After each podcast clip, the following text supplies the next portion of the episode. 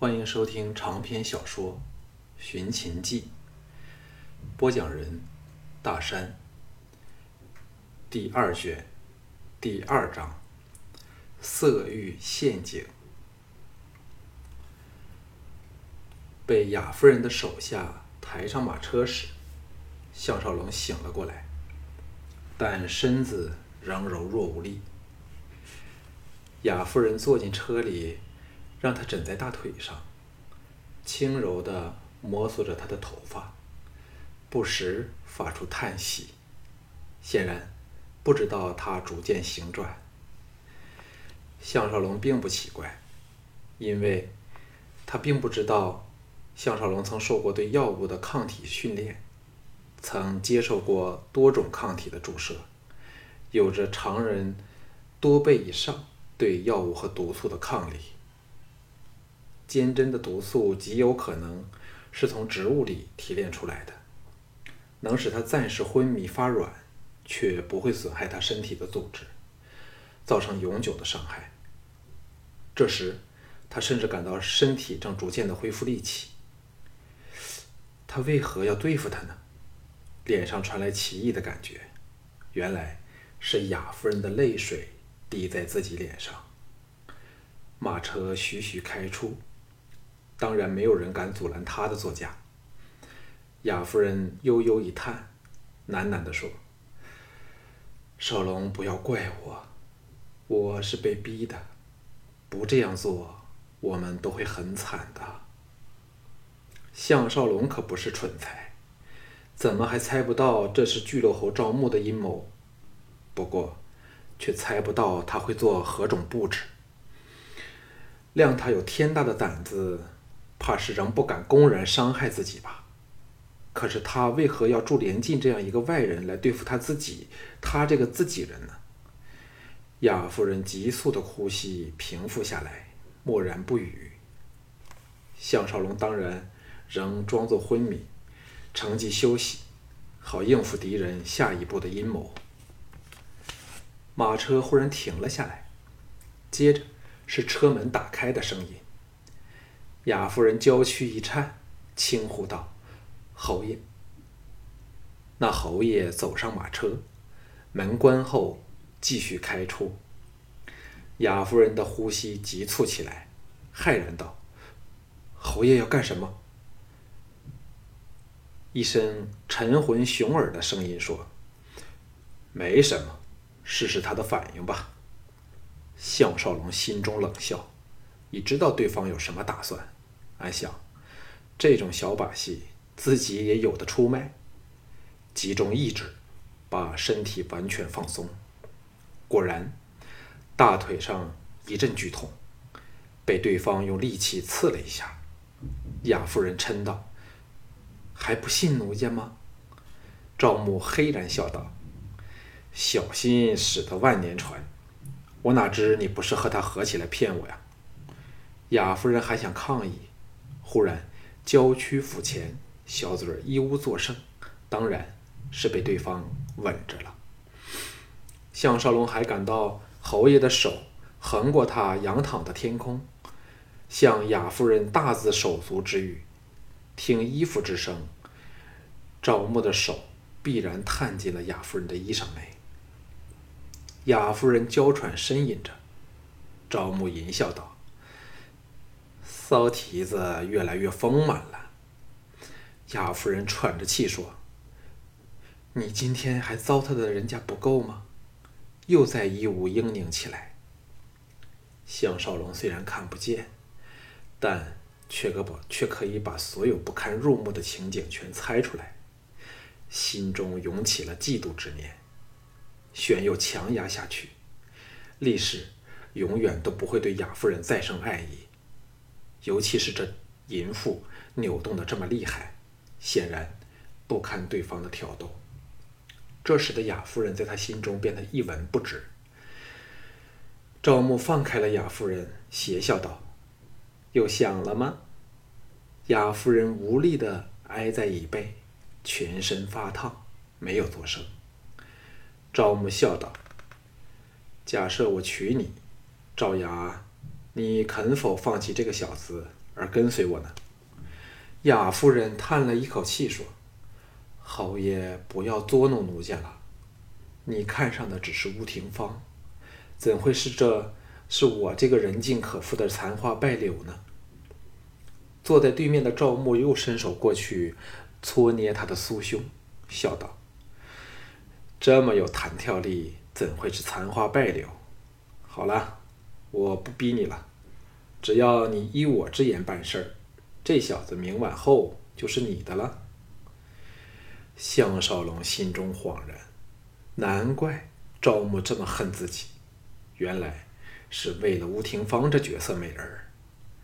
雅夫人任他轻薄，呻吟着说：“我真不明白，项少龙就算输了，乌世罗也绝不肯把他的宝贝孙女送你。你这样对付项少龙有什么作用呢？”赵牧得意地说。山人自有妙计，这个不用你去管。嘿，告诉我，我和这小子谁摸得你更舒服呢？手的动作加剧起来。雅夫人颤声说：“当然是侯爷逗弄的人家舒服。”赵牧声调转冷，道：“那为何我拿这小子来和你交易，你便立即投降？”雅夫人轻呼道：“侯爷抓痛了赵雅。”赵牧怒喝道：“先打我再说！”项少龙恨得差点拔出匕首把他杀掉，可是当然不能这样做，因为他还有更远大的目标，那就是杀死连晋。雅夫人无奈地说：“因为你对我只有欲，而他对我除肉欲外还有爱。”赵牧放开了雅夫人，好一会儿后才平静地说：“弄醒了她后，翠娘会给她喂一粒真女当。你自己若受不了，便叫翠娘带你，千万不可勉强。事后让她沉睡三个时辰，才好把她唤醒。”雅夫人担心地说：“真的没事吗？”赵牧冷笑道。看你关心他的样子，我真想把这小子杀了。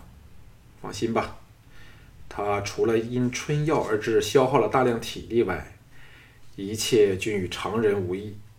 只不过那场比武，他就注定会败给连晋了。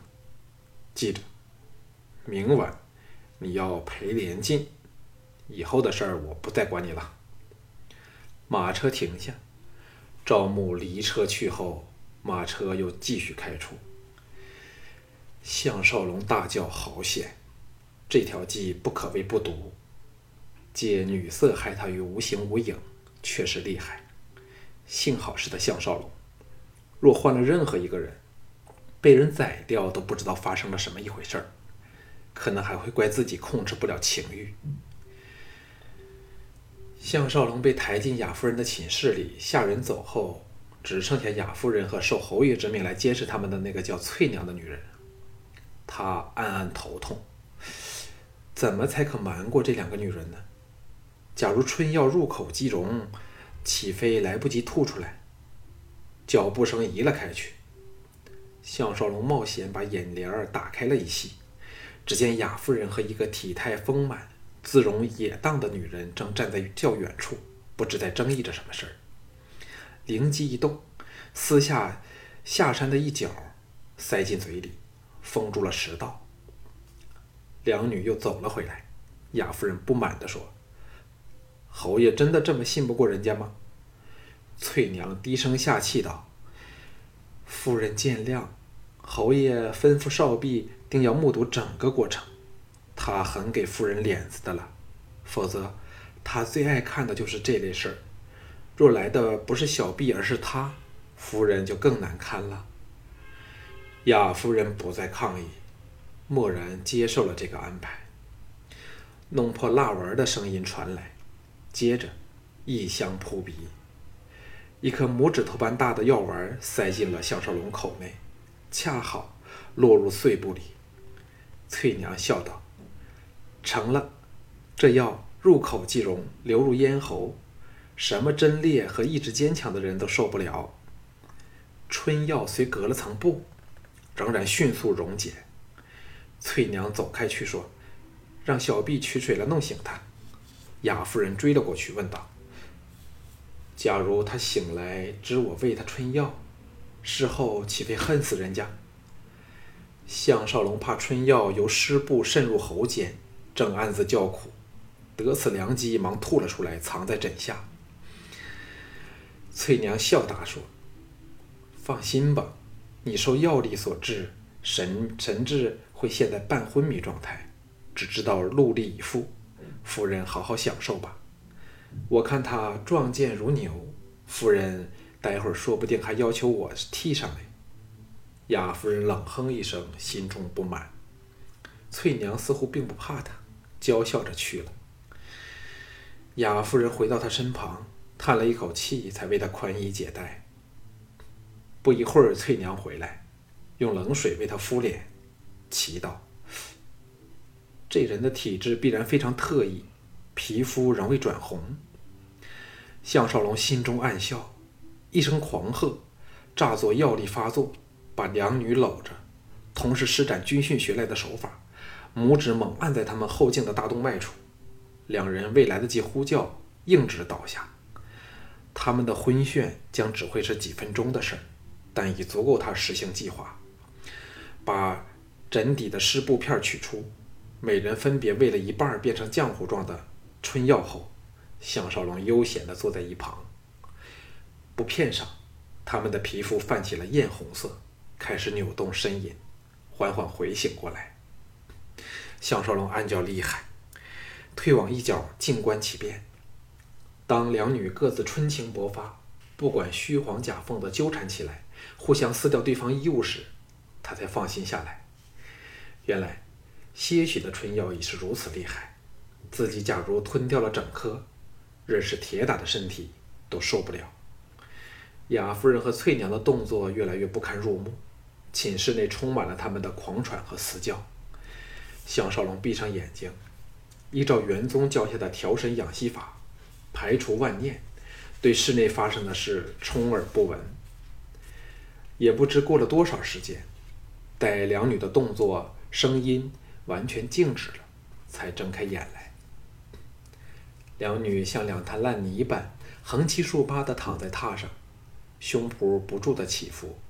疲极睡去，项少龙微微一笑，先把那布片借着油灯烧掉，才躺到了两女之间，拉被为三人盖上，像天掉下来当被盖般的倒头大睡。那晚，他梦到舒儿七窍流血，凄然叫他为他报仇，一声惊叫，从噩梦中惊醒过来。早已日上三竿，两女不知去向，只有一名峭壁在旁守着。见他起来，忙跪下施礼道：“乌家的大少爷在正厅等候侯爷，等候相爷。相爷，你没什么吧？”项少龙装作头晕、手颤的模样，叫道：“水，给我一点水。”峭壁娇笑道：“相爷昨晚过劳了。”夫人也像你那个样子。项少龙暗笑，必似主人。这峭壁看来都不是好东西。峭壁娇俏着去了。项少龙装模作样，伴着脚步不稳，踉跄步出厅外。乌应元和陶芳正有两眼失神的雅夫人陪着，见他这个样子，都脸现怒色，还以为他不知自爱如此。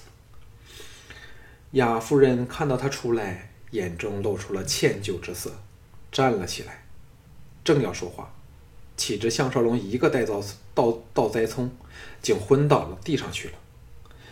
这一招免去了所有的唇舌。他决意暂时连乌应元和陶芳都一起骗了，如此更能使赵牧和连晋等人相信，让他们反中了他的计谋。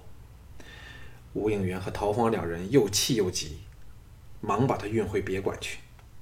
睡到榻上去时，吴应元沉声说：“情况有点不妙，我看少龙是着了雅夫人的毒手。”陶公快去请黄妙手来，看看可否在比武前恢复他的精神体力。”言罢，一声长叹，充满了惋惜和愤懑。项少龙猛地睁眼，坐了起来。两人吓了一跳，呆头鸟般的看着他。项少龙苦笑说：“若要我由现在起一直装昏迷，会比打我一顿更难过呀。”两人大喜，忙问他是怎么一回事。直到项少龙说出了整个过程后，他们都捧腹笑了起来。吴应元忙使陶方出去吩咐众武士把守宅院，不准任何人进来。陶方回来后坐下说：“少龙真厉害，那针上的毒药定是由麻昏草提炼出来的，刺入血脉里，连马儿都要昏迷。想不到你竟可不怕。”吴应元说：“这可以说天运仍在我们那一方。少龙准备怎么样运用这个优势？”项少龙说：“随机应变吧。总之。”我会叫赵牧和连晋大吃一惊。陶芳说：“刚才雅夫人使人来问你的情况，我把那人赶走了。假如他亲来见你，少龙要不要见他？”吴应元道：“还是不见为妙。”项少龙说：“这春药虽然厉害，不过听赵牧的语气，睡上几个时辰后，体力应可恢复少许。只不过绝对应付不了激烈的打斗吧。”吴应元说：“这才是道理，否则连晋胜之不武，如何在大王和众公卿大臣前立威呀？”向少龙道：“我同意大少爷的话，什么人都不见，使敌人以为我正致力恢复体力，今晚也不用办得那么辛苦。”陶方道：“不过少龙至少要装作力竭筋疲的样子，起行前，我再为你脸上敷点灰粉。”那就万无一失了。说到这里，三人都忍不住笑了起来。赵公在邯郸城的中心，四周城墙环护，城河既深且阔，俨若城中之城。晚宴在宫内的祥瑞大殿举行，赵王的王席设在对正大门的殿北，两旁。每边各设四十席，均面向殿心广场般的大空间。席分前后两排，每席可坐十人。前席当然是众王室贵胄大臣，后席则是家眷和特别有身份的武士家将。越接近赵赵王的酒席中，身份地位便更加崇高。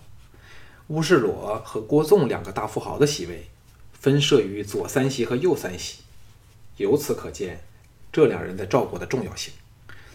众宾客入座入殿后，分别坐入自己的酒席，谈话时都是交头接耳，不敢喧哗，气氛紧张严肃。乌世罗和穿上了华服、体态绰约的乌廷芳和乌廷威进场时，立即吸引了所有人的目光。一来，自是因为乌廷芳超尘脱俗的美丽，更因为今晚比武的两人都是来自他乌府的剑手。本已入席的郭纵起身迎来，说了两句客气后，凑到他耳旁低声说：“听说项少龙昨晚还到雅夫人处鬼混，如此不知自爱，如何可成大事？看来他今晚必败无疑呀。”这郭郭纵身材中等，年纪在四十许间，脸白无须，但脸目精明，说起话来表情丰富。乍看似是漫无心机之人，但认识他的人无不知道他笑里藏刀的厉害。无论身高体型，均比他最少大了两个码的吴世罗，心中暗怒。一方面因为项少龙的不争气，另一方面，则是因为郭纵暗指他有眼无珠，见错了人，与无敌的连晋比试，唯有皮笑肉不笑地说。你郭家手下能人众多，不如找个人出来让我们开开眼界。两个人唇枪舌剑时，左脸颊有道由耳根斜下至口角的剑疤的赵牧，和美艳如花但容色略带倦意的雅夫人，在几名武士的簇拥下，双双抵达。众公卿大臣忙向他们问好敬礼，显出了他特别的身份。赵牧挺拔笔直，肩膀宽阔，脸上的刀疤不但没有使他变成丑男子，还加添了他男性的魅力。事实上，他虽已年过三十，但仍保养得很好，长相俊伟，眉毛特别粗浓，鼻梁略作鹰钩，配以细长但金光闪闪的眼神，使人感到他绝不好惹。他见到乌世裸旁的乌廷芳时，眼睛立时亮了起来，屈浅道。廷芳小姐，久违了。乌廷芳见礼后，冷淡地说：“侯爷你好。”乌世裸和郭纵不敢失礼，也转过来和他施礼招呼。这时，进门处一阵轰动，原来是武黑陪着一身武士服、轩昂俊俏的连晋来了。只见连晋神采飞扬，得意洋洋得意。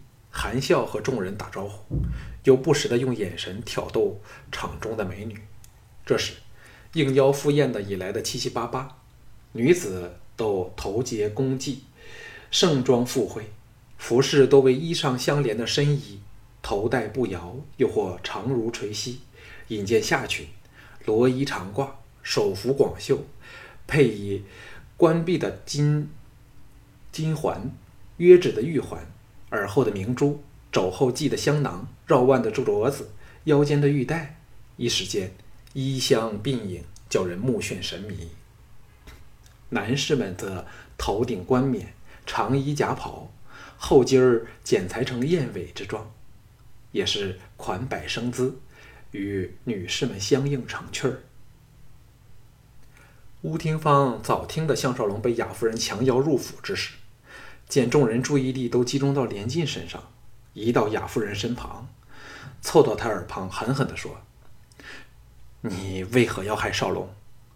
假设他有何不测，我定不放过你。”雅夫人呆了一呆，哑口无言时，连晋早大步走来。他想起了今晚要陪他，一时间羞怒交集，垂下头去。在连晋旁的武黑，人如其名。脸目黝黑，身形横矮，方脸大耳，但一对眼却是细长狭窄，把高他最少一个头的连晋衬得仿如是玉树临风。连晋先先向赵牧、乌世裸和郭纵三人施礼，眼光移到乌廷芳和雅夫人处，闪过奇异复杂的神色。这时，又有几名大臣名将加入他们这个圈子里，气氛更热闹起来。连晋正想溜过去逗弄两女，赵牧忽然说：“乌老板若同意，本侯想请连晋坐到我那一席去。”众人同感愕然。赵牧这样说，等于向乌世洛公开要人，要把连晋纳归旗下。连晋想不到他有此一招，也感意外。五黑也为之色变。若连晋答应的话，他休想再在乌家混下去了。乌世罗心中暗怒，表面却笑道：“若连晋欢喜，老夫怎会不同意？摆明了要连晋做出选择。”连晋心中暗骂赵武，要知道，这时的人最重主仆情谊，做食客者必须对主子尽忠，终生不渝。现在赵牧逼自己表态。若他点头的话，必会受到其他人的鄙夷，变成他只有投靠赵牧才能有生存空间了。不过，他也是势成骑虎，猛一咬牙说：“多谢侯爷赏识，连某怎敢不从命？”众人都静默下来，看着乌世罗。乌世罗毕竟见惯了风浪，哈哈大笑道：“连晋，你今晚定要尽力为侯爷争光。”许胜不许败。言言下之意思是，若你败了，你也不用再在邯郸混下去了。连晋和赵牧对望了一眼，齐声笑了起来。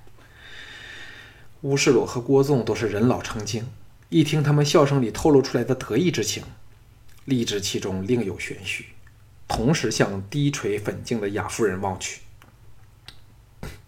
雅夫人自然明白两人为何笑得这么开怀，心中突然涌起了无尽的悔意，想起待会儿项少龙受辱人前的可悲情景，疾步往左边第二席避去。当，钟声响起，提醒众人入席。乌世洛对项少龙更加不满，又暗骂陶芳和乌应元两人为何仍未到来。近千的王亲国戚、公卿贵胄纷纷入席，两旁八十席人头涌涌，准备开始自燕人退兵的庆功宴后最盛大的宫廷晚宴。众人刚坐定，赵王还未驾临前，项少龙在陶芳和乌应元夹护下，腰佩木剑，从容淡雅。步入祥瑞殿，在场各人或多或少均风闻他今早被人抬离雅夫人府的事儿，见他来到，都落足精神打量他。项少龙除了脸色有点灰白外，均与平日无异，比连晋还要略高少许的彪悍健美的身形，却是女性梦寐梦寐以求的英伟人物。赵牧和身旁的连晋交换了个眼色。都暗笑此时的项少龙外强中干，好看不好用。雅夫人忍不住偷眼看他，芳心暗淌悔恨的血泪。自己这样害他，现在全城人都知道了，他怎会不知呢？还肯原谅自己吗？不由暗恨自己设伏于赵牧的淫威下，但悔之已晚。如果连晋伪诺伤了他，唯有一死报之吧。乌世洛见他仍然步履稳定，放下点心来，呵呵笑道：“少龙过来。”向少龙忙朝他走去。